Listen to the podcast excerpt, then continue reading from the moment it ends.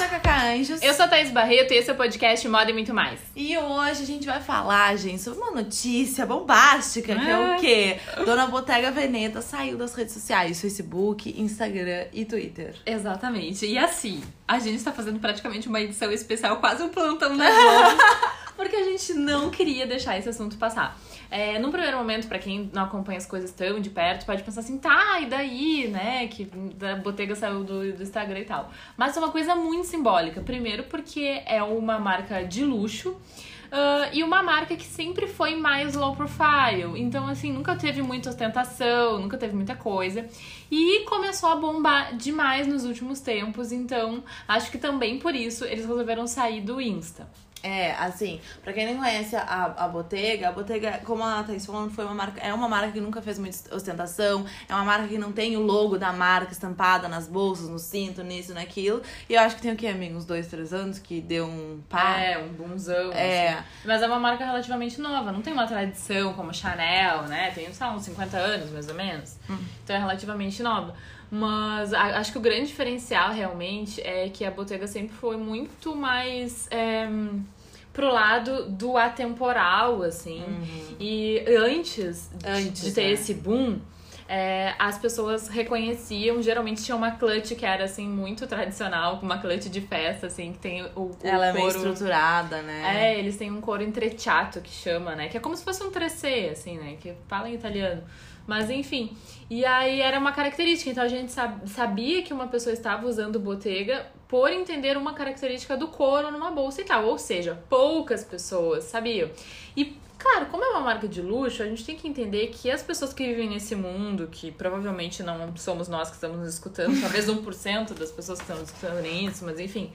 É, as pessoas que vivem nesse mundo, elas têm códigos também, né? Todo mundo tem, seja em qual lugar a gente estiver, né? Mas um dos códigos do luxo é realmente ter um pouco de mistério, ser mais exclusivo, tem, todo, tem toda essa vibe, né? E eu acho que um- uma das grandes questões aí da Bottega é que eles estavam perdendo um pouco. Não sei se é perdendo, mas estava mudando. Porque se a gente pensar, tipo, Gucci, Chanel, Louis Vuitton, Prada, qualquer camelô de qualquer cidadezinha que tu for, vai ter uma falsificação dessas marcas lá. Então já são marcas que há muito tempo estão aí nessa gangorra, é, administrando o fato de estarem muito populares e com isso ter muito desejo, mas ainda assim perder o desejo de algumas pessoas que são um público-alvo justamente por estar muito popular. Tem toda essa treta aí. E aí eu acho que a Bottega meio que entrou nisso, só que resolveu que queria ser teoricamente mais exclusiva. Porém, já temos várias teorias que inclusive dizem, né? A gente já deu uma olhada no, no Insta da Pamela Barja. Ela meio que deu uma viralizada com um vídeo que é Bottega ou Biscoito. E a gente achou a provocação dela muito boa. Mas assim, é, uma coisa que eu acho que, é que- que a Thaís falou, é só pra gente complementar e fazer essa introdução, é isso. Acho que a Bottega tá, tá, tá aprendendo a lidar com esses 15 minutos de fama, digamos assim, que é uma fanga- fama muito é, maior do que ela estava acostumada. E eu acho que também um dos fatos.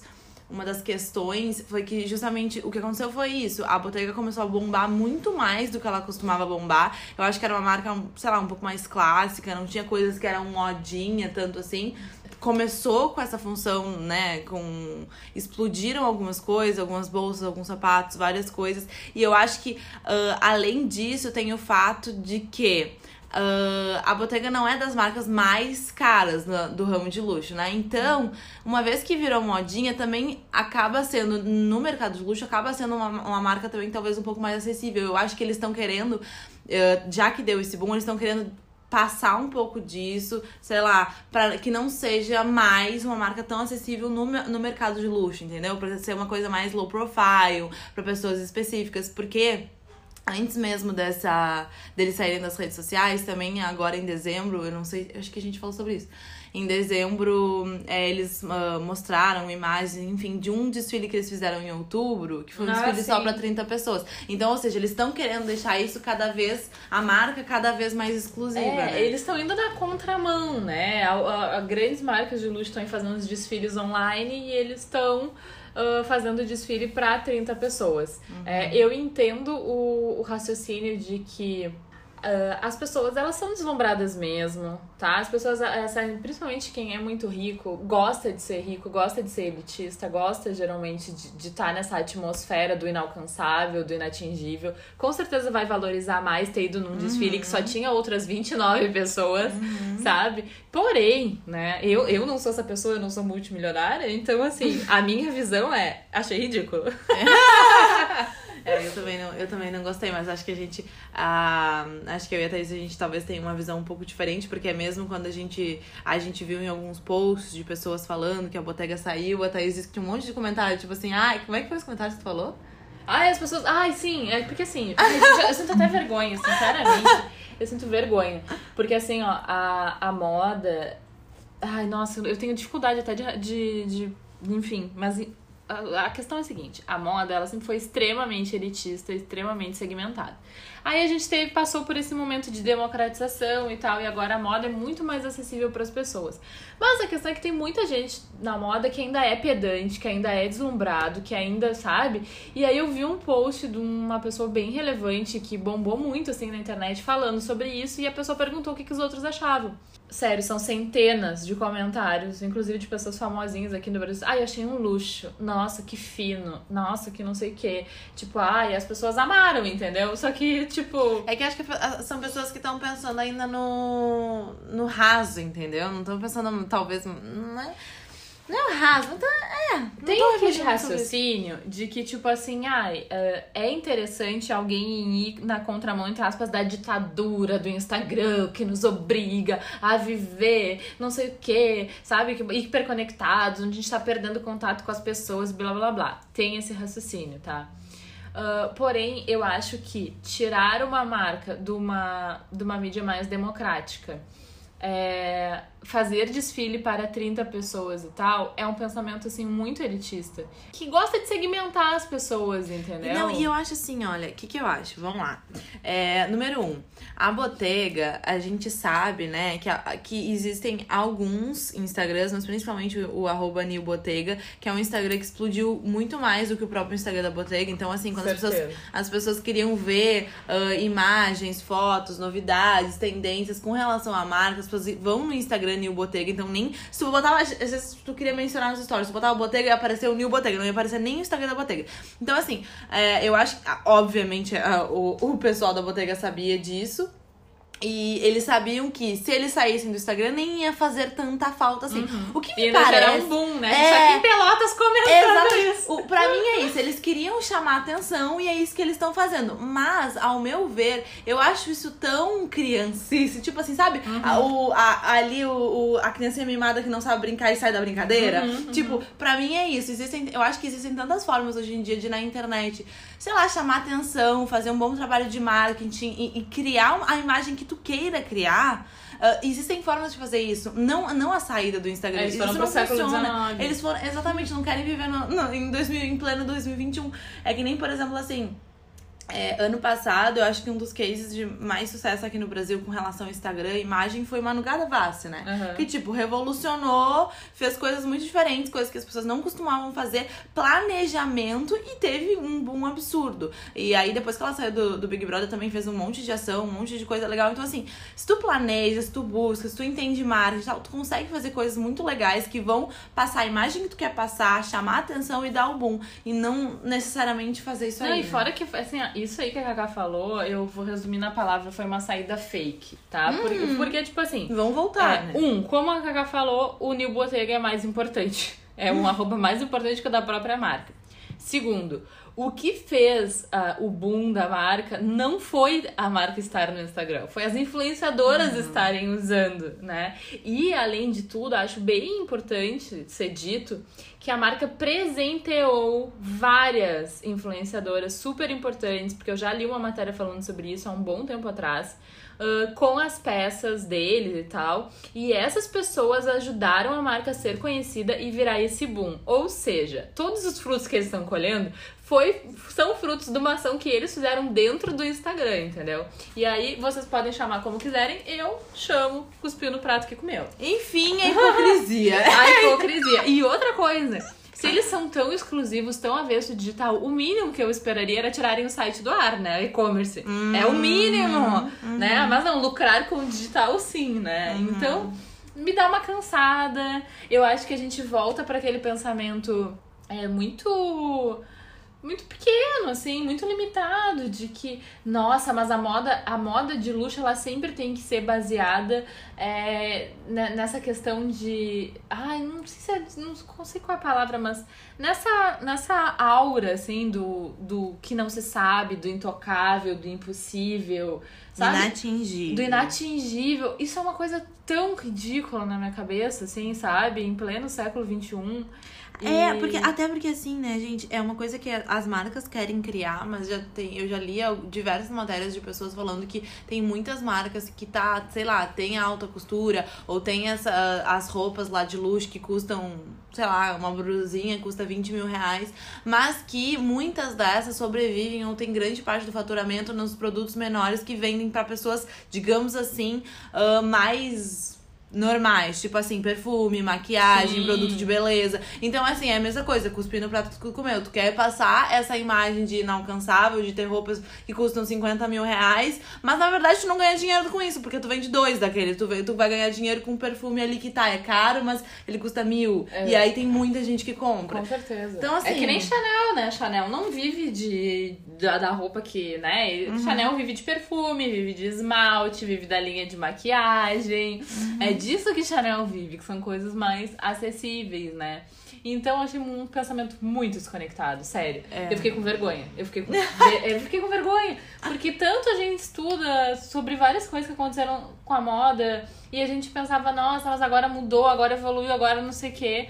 Aí vão lá e pá, sabe? E outra coisa, eu admirava muito a Bottega, era uma das marcas que eu mais gostava, justamente por achar é, essa postura deles de, de ter um produto que é um produto de luxo no sentido. num luxo que eu admiro. O luxo que eu admiro é basicamente tem duas vertentes. O luxo que tem um design muito revolucionário ou interessante, não necessariamente revolucionário, mas um design muito assertivo. E que aquilo, tipo, me encanta, que eu amo. Ou então é, um luxo baseado na qualidade. Geralmente a gente acha que o luxo tem os dois, né? Mas não necessariamente.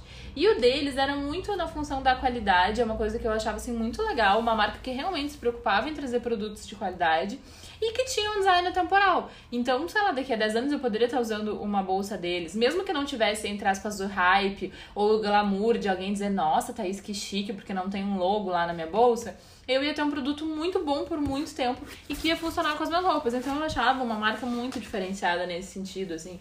Nossa, eu tava apaixonada. É. Aí eles fizeram essa, essa chulepagem. A gente não tem o que fazer. Chateada. É, é, eu vou te falar. Eu não. Eu, assim, eu era meio indiferente com relação ao Bottega antes. Aí quando criou esse boom, eu achei. Eu, eu achei interessante, achei inteligente, eu gostei de design de um monte de coisa. Achei assim, sabe? Mas não é zero identificação, assim. Não é uma marca que eu compraria nem se eu tivesse dinheiro, assim. Eu acho, tá? Talvez uma outra coisinha. Mas, enfim, também não, não curti, assim. Primeiro momento que eu vi essa notícia que eu acho que eu mandei pra Thaís, eu, eu já tava meio, tipo assim, ah, sabe? Hum. E, e assim, sabe o que é engraçado, amiga? Porque assim, tudo bem, na minha opinião, eles fizeram isso para chamar atenção. E chamaram, chamaram, mas assim, não, acho que chamaram. Porque assim, não, é uma coisa que a gente que acompanha é, esse tipo de notícia, obviamente, a gente ficou sabendo, mas as pessoas normais, com certeza, normais, assim, sabe? A maioria das pessoas não, não, não tá nem aí. E eu acho que das pessoas que uh, eles conseguiram chamar atenção, que é tipo a gente, acho que não foi uma boa chamada de atenção. Então, é, assim... não foi. Eu acho que pros clientes dele, tal, deles, talvez tenha sido bom. Aí vocês vão pensar, tá, tá, isso que importa, porque é daí que vem o dinheiro deles e tal. Porém, qualquer marca também vive da imagem, não vive apenas do faturamento. Eu realmente acredito que tenha sido uma ação querendo recuperar né, um, um, uma exclusividade do luxo, é muito conectada com essa ideia de que a vida, a melhor, o melhor da vida está no offline. E tudo bem, eu, eu não acho que nenhum desses raciocínios estão errados. Eu só acho que a maneira como isso foi feita é muito. É, é, simplista, entendeu? É simplista, porque não vai mudar em absolutamente nada. Porque, como a gente já comentou aqui, tem o Instagram da Bottega, tem um monte de influenciadores usando a marca, vai continuar tendo falsificação a rodo, entendeu? Enquanto a marca estiver nesse hype. Então, acho que isso acaba é, não mudando em nada. E Uhum. como a Cacá deu o exemplo da Manu Gavassi, talvez antes, se antes da gente, é, dela ter participado do reality show, ter feito todas aquelas ações em redes sociais, a gente não imaginaria que isso existiria, então a gente não acharia que é uma solução. E é a mesma questão da botega, deve ter uma outra solução, entendeu? Com certeza tem uma outra solução e não é como se eles não tivessem capacidade, dinheiro, enfim, pra ter quem cuide disso. Recursos quem, infinitos. É, e e quem, quem faça isso, gente. Acho que ah, tem várias outras marcas, inclusive de luxo, que fazem.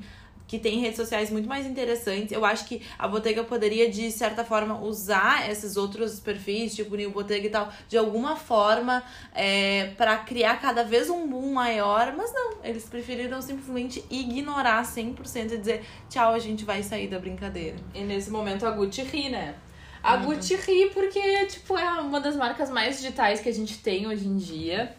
É, o Alessandro Michele, que é o estilista, faz até lives, entendeu? Super de boas. Acessível. É, a estética da Gucci foi copiada à exaustão há pouquíssimo tempo atrás. Era o que tinha em todos os cantos do mundo, as pessoas sabendo que era de lá ou não sabendo. O que importa é que isso tava por todos os lados. Provavelmente tu tem alguma peça que tem a vibe é, Gucci na era do Alessandro Michele em casa e pode nem saber. Então, eles usaram isso a favor da marca. Pra quê? Pra fixar melhor a identidade da marca, os valores, é, fazer com que o seu design seja de uma certa forma uma coisa que inunda o mundo, sabe? Eu sempre falo que existe tipo uma estética Pinterest. Eu acho que a gente também teve uma estética Gucci, sabe?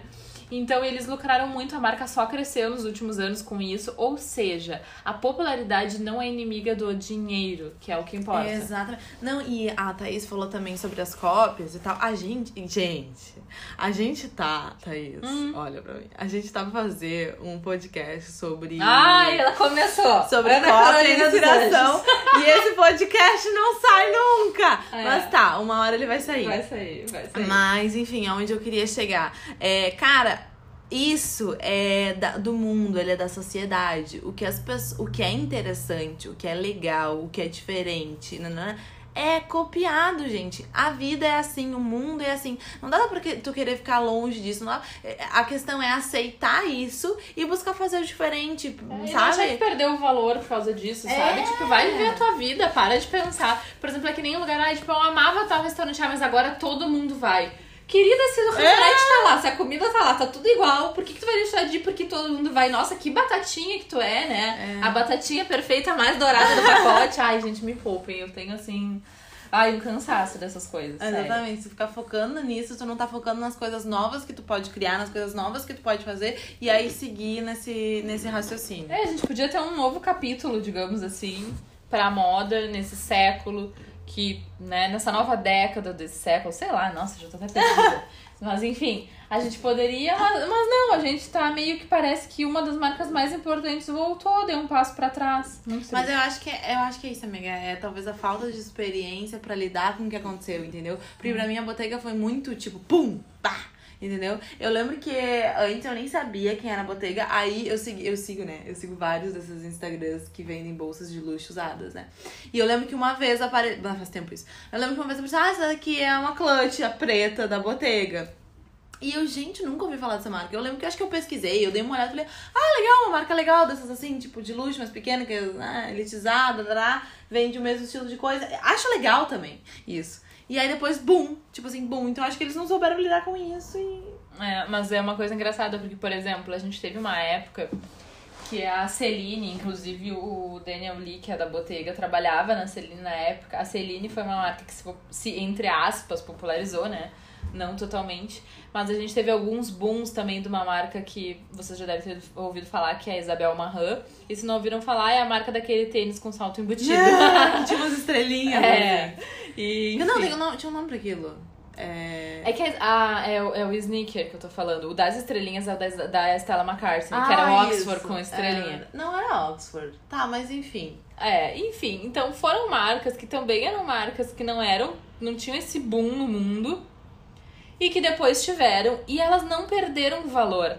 Elas foram marcas que lucraram naquele momento, é, venderam muito, enfim e tal. E depois elas Uh, digamos que encolheram de novo, né? Voltaram ao seu público original de novo, com um extra de mais alguns ali que descobriram, que se apaixonaram e tal. Porque eu acho que dentre as pessoas que têm uma baita grana, assim, que compram tudo isso, muitas delas são muito importadas com essa questão de aparência e tal. Então costumam comprar meio que das mesmas marcas. E daqui a pouco ter uma experiência numa outra marca faz com que vire cliente também, entendeu? Então só tem caminhos de lucros, sabe? Eu não sei porque eles fecharam essa porta. eu não entendo isso. Ai, mas é chique. Ai, gente, não. Assim, ó, se alguém falar isso perto de mim, acho que eu, eu infarto. Ai, mas é chique, ai, que fino, que não sei o quê. E eu acho que o mais engraçado é que a maioria das pessoas que fala e pensa isso é gente pobre. É o pior ainda, sabe? Tipo, que nem nós. A gente não tem nada de luxo, não tem dinheiro pra ficar comprando essas coisas. E aí as pessoas estão todas lá corroborando e batendo palma. Nossa, que luxo! Isso sim é luxo, que fino, que chique. Ai, chiquérrimo. É, um dos depoimentos que o Daniel Lee falou foi basicamente isso aqui, ó. Foi um pouco como voltar para trás e pensar como os desfiles de moda começaram. Essa ideia de desfile de salão parecia extremamente íntimo e muito mais pessoal. Isso aqui ele tá falando do do desfile. Do desfile de, de outubro, mas basicamente eles estão indo para esse mesmo lugar. E é, bom, como eu, a gente já falou aqui, retroceder. É, não, e eu não, eu não tinha visto essa declaração dele, mas foi exatamente o que eu falei. Parece hum. a moda do século XIX. Hum. e ele achou isso bom. Eu não sei, acho que a gente tá em, em, em locais diferentes, assim, do pensamento.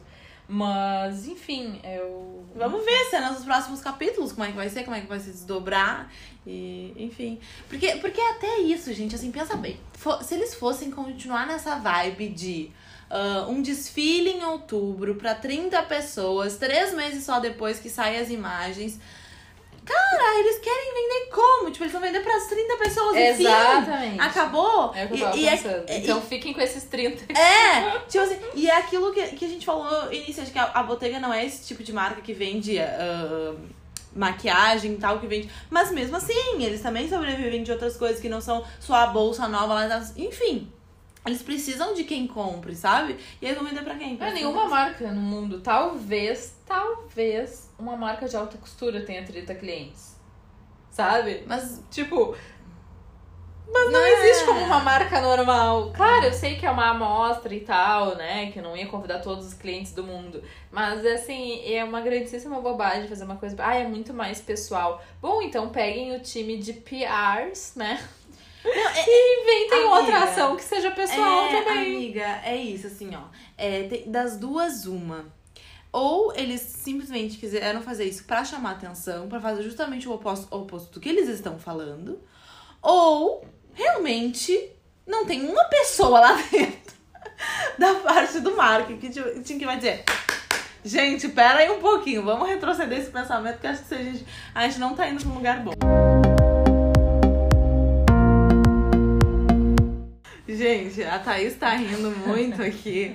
Porque, bom, basicamente ela falou: não, vamos pesquisar para ver se a, a, a, a botega é de um, de uma, um grupo familiar ou se é de um grupo de empresas mesmo, porque se for familiar ainda a gente consegue entender. E não, basicamente ela faz parte de um grupo que fala, eu não sei falar, amiga, Kering. É, a gente acha que é Kering que fala, a gente não tem certeza se é essa pronúncia, mas o problema não é ela ser de um grupo. Tá, até aí tudo bem. O problema é que ela é, é do grupo que é dono da Gucci, da Yves Saint Laurent, da Alexander McQueen, Stella McCartney e Balenciaga. Então, assim, tô chocada. chocada. Ou seja, a gente realmente não entendeu é. essa decisão. É, foi pra chamar atenção. Pra é chamar uma jogada de marketing. Não é possível que um grupo desse é. tamanho, com essa expertise, tenha feito alguma coisa achando que vai deixar a marca mais restrita fazendo isso. Não. Não, é o contrário. Vamos aguardar as cenas dos próximos capítulos, porque vai acontecer alguma coisa. Inclusive, também tem a, questão que é uma diferenciação do mercado. Por mais que a gente ache, sei lá, o que, né, se a gente seja contra, pensa que se tu for um consumidor da Bottega, uma pessoa meio normal, não tô dizendo um super exclusivo multimilionário, mas uma pessoa meio normal que compra ali a tua, a tua bolsinha quando quiser, um sapato e tal mesmo que tu não esteja no desfile das 30 pessoas, tu vai ter a ilusão de que tu tá sendo tão exclusivo quanto. Sim, sabe? isso é verdade, isso é verdade. Que muita gente que compra tá achando isso o máximo e aí vai querer comprar mais e mais e mais. É que eu acho que eu acho que é uma jogada de marketing que não se sustenta, entendeu? Sim. Eles não vão ficar pra sempre fora do, das redes sociais, entendeu? Porque assim, agora eles estão bombando, as coisas estão bombando e provavelmente vão continuar bombando durante um tempo aí. Porém, como é que vai continuar bombando se não tiver. As coisas hoje em dia bombam, gente, por causa das redes sociais. Não existe nada que bomba sem ter uma rede social, entendeu? Sem ter a internet incluída. Então, é, uma vez que é, o tempo passar, eles começarem a lançar novas coisas, eles vão querer que as novas coisas bombem. Talvez eles vão mandar pra influenciadores pra fazer a coisa acontecer. E se não acontecer, eles vão ter que voltar, gente. Eles vão ter que voltar atrás, mas enfim. Bom, gente, então é isso. Nos contem o que vocês acharam, porque esse podcast é um que a gente quer muito saber o que vocês acham sobre isso. Então vão lá no nosso Instagram, arroba moda e muito mais podcast, nos contem o que vocês acharam. E de repente, nas cenas dos próximos capítulos, a gente vem comentar mais, papear com vocês. É, pra ver o que, que vai acontecer, porque não é assim, nossa, saímos e já era, né? Capaz eles começarem a financiar outros Instagrams só pra falar deles. Bom, então é isso. A gente espera vocês no próximo episódio, toda segunda-feira, lá pelo horário do meio-dia, a gente libera o podcast de novo. Tá um bom? beijo, gente! Tchau, tchau.